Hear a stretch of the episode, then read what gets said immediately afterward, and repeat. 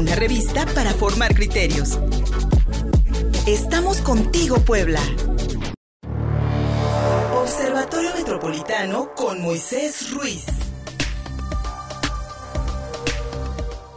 Ya estamos contigo, Puebla.mx. Soy Luis Fernando Soto. Gracias por recibirnos en tres bloques informativos que hemos preparado para todas y todos ustedes a través de nuestras redes sociales. Contigo Puebla Radio, nuestro perfil en Facebook, arroba Contigo Puebla, arroba Luis Soto, no, en, en Twitter, ambas cuentas en Twitter, en Instagram, una cuenta por supuesto, y contigopuebla.mx, nuestro portal informativo. Búsquenos así, www.contigopuebla.mx. Pero vamos a iniciar estos bloques informativos con nuestro estimado Moisés Ruiz del Observatorio Metropolitano de Puebla, quien ya tenemos en la línea telefónica. ONU Habitat, este organismo de la Organización de las Naciones Unidas, presentó 12 lineamientos para la sustentabilidad de las ciudades del sureste mexicano ante la llegada del proyecto del tren Maya. Entre ellos, pues bueno, el cuidado al medio ambiente y no perder también los recursos naturales, vaya, no perder los recursos naturales, pero también históricos de esta zona, especialmente la península de Yucatán. Mi querido Moisés Ruiz, la ONU Habitat pone ojo en este proyecto que pues bueno también apoya el Fondo Nacional de Turismo, Fonatur, y pues se perfila también como un cambio, tal vez un paradigma en la nueva disposición de las ciudades del sureste mexicano. Mi querido Moisés Ruiz, buenos días. Buenos días Luis Fernando, buenos días a todo el auditorio. Así es Luis Fernando, como tú comentas, este ONU Habitat eh, publicó 12 lineamientos para apoyar lo que va a ser el desarrollo en el sureste del país, específicamente en las ciudades donde habrá una estación del tren Maya. De este proyecto,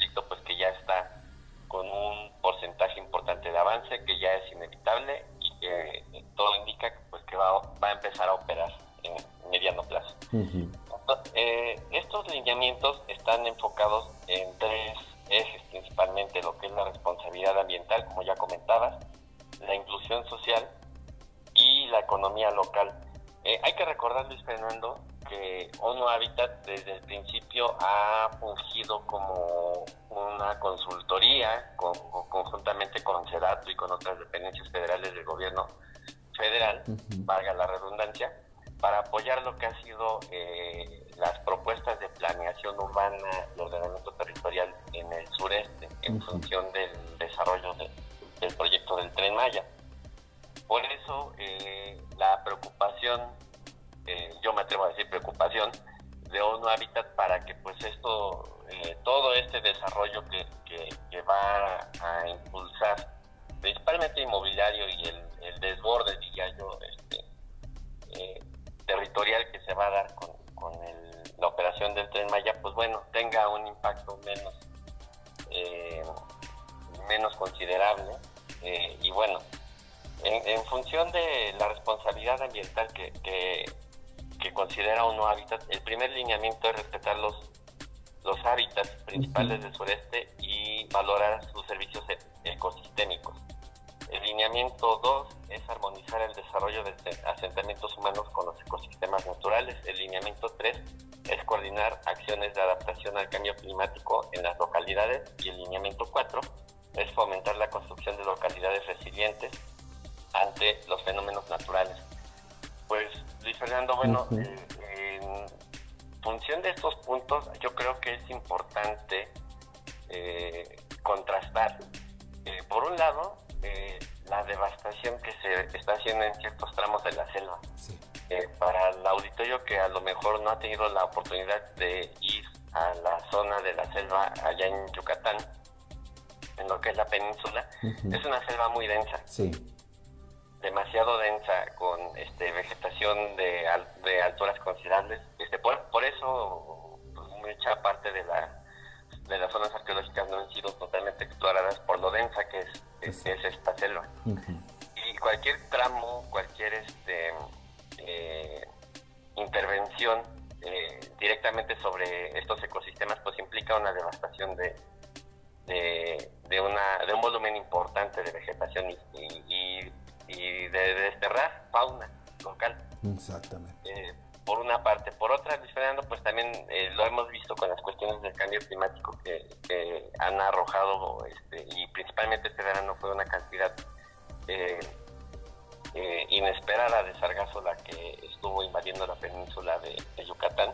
Y bueno, este, los impactos ahí están disparando. Yo creo que con, este proyecto del Tren Maya va a ser difícil eh, resarcir algún tipo de, daño. Sin embargo, pues bueno, hay que buscar un equilibrio dentro de lo que ya está echado a andar.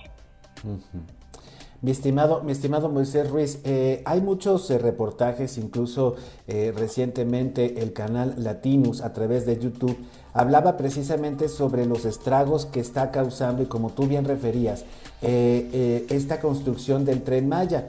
En algunos casos, pues bueno, no solamente ha devastado también algunos tramos de selva, sino que también en otros, en otras estaciones, en otras paradas, pues hasta las viviendas precarias de, la misma población que pues bueno, ve su patrimonio, ve su patrimonio de alguna u otra forma, vaya, este, pues destruido por el paso precisamente de este proyecto federal. Y en este sentido, Moisés, algo que destacaba ONU Habitat, era esta desigualdad eh, predominante en, la península de Yucatán, en el sureste mexicano, la pobreza que lamentablemente padecen muchísimas personas de esta región y que era indispensable que este proyecto también pusiera, eh, pusiera ojo en no provocar precisamente mayor desigualdad entre las poblaciones debido al paso del tren Maya. Ahí, mi querido Moisés, se nos vende este proyecto como la salvación económica del sureste mexicano, pero a la vez, durante su construcción, pues vemos afectaciones que tal vez no sean reparadas. Así es, Fernando, y el daño social creo que también va este, con una eh, importante huella. Eh, en esa zona. Eh, como bien lo comentas, este, lamentablemente en las ciudades mexicanas no hay un marco eh, jurídico sólido que sancione este, pues las cuestiones de, no cumplir con, las normas de, crecimiento urbano.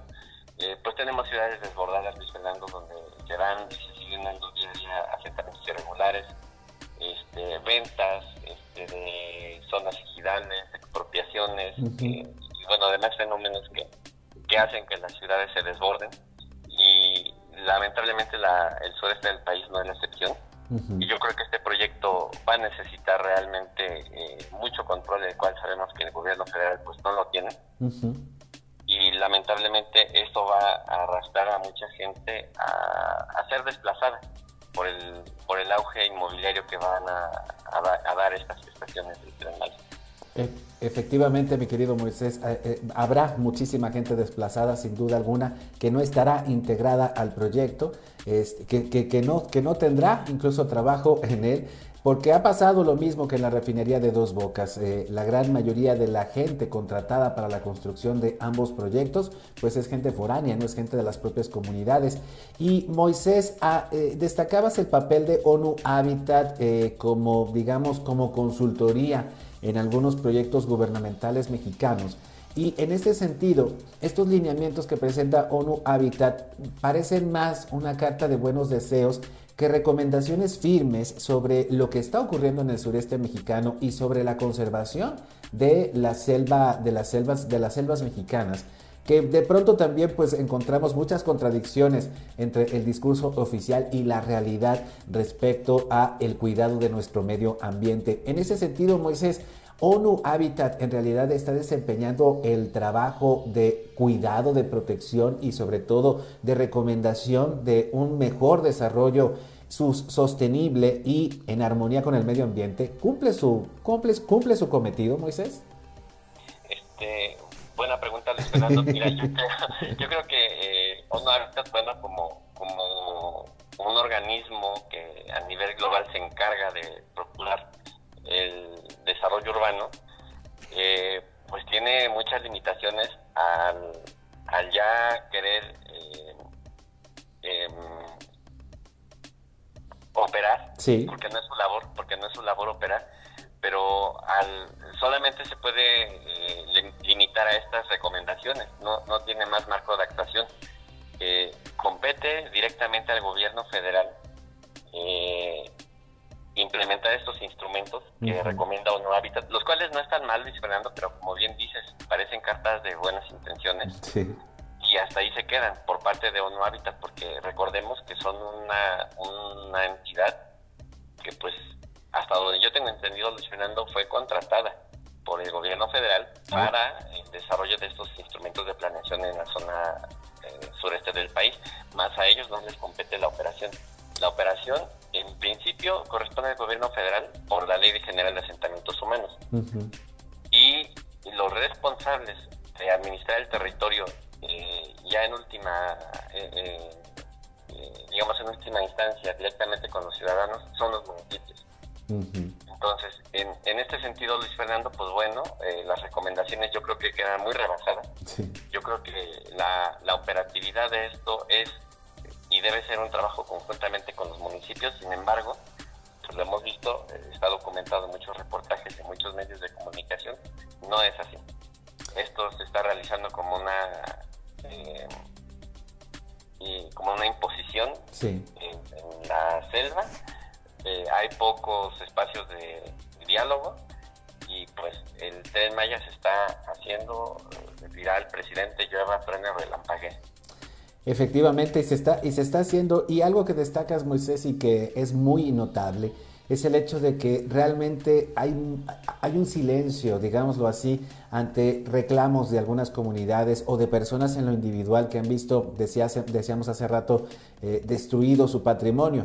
Eh, eh, mencionaba el caso de Latinus, presenta el caso de una mujer de allá de, de, Quintana Roo, que pues bueno, le expropiaron su casa y a final de cuentas el tren Maya cambió de ruta y pues le destruyeron precisamente su vivienda y ahora está en una improvisada de madera. En ese sentido, Moisés, el hecho de que se imponga, eh, como, como dices, una obra, una obra pública, generará eh, en el futuro más reclamos, es decir, uno, en lugar de que realmente el tren Maya, porque no estaríamos en, contra del desarrollo de la región, pero en lugar de que el tren Maya lleve este progreso, en realidad lo que está haciendo es una vez más profundizando las condiciones de miseria de la región. Mira, yo visualizo dos escenarios. Obviamente en el cual eh, efectivamente, y, ya a estas alturas pues es lo que se desea, que, opere y lleve desarrollo eh, este esta estrategia de desarrollo turístico para el sureste y que pues alcance para la mayor parte de la población porque las desigualdades pues van a ser inevitables.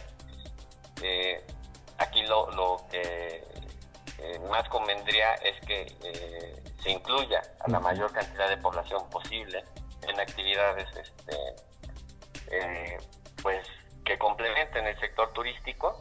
Y el otro escenario Luis Fernando pues que sea un rotundo fracaso eh, que lamentablemente pues el tren Maya por falta de planeación como lo hemos visto no por parte de las entidades que, contratan que en este caso digo ONU Habitat está haciendo su trabajo eso hay que, destacarlo que quede claro. Eh, sin embargo quien no planea pues es el gobierno federal, quien no planea tampoco son los municipios y, estas partes donde se dan las expropiaciones con la población, donde se cambia de último momento la ruta, pues evidencian toda esta descoordinación que hay para echar a andar este proyecto que pues salió de, pues de una persona, ¿no?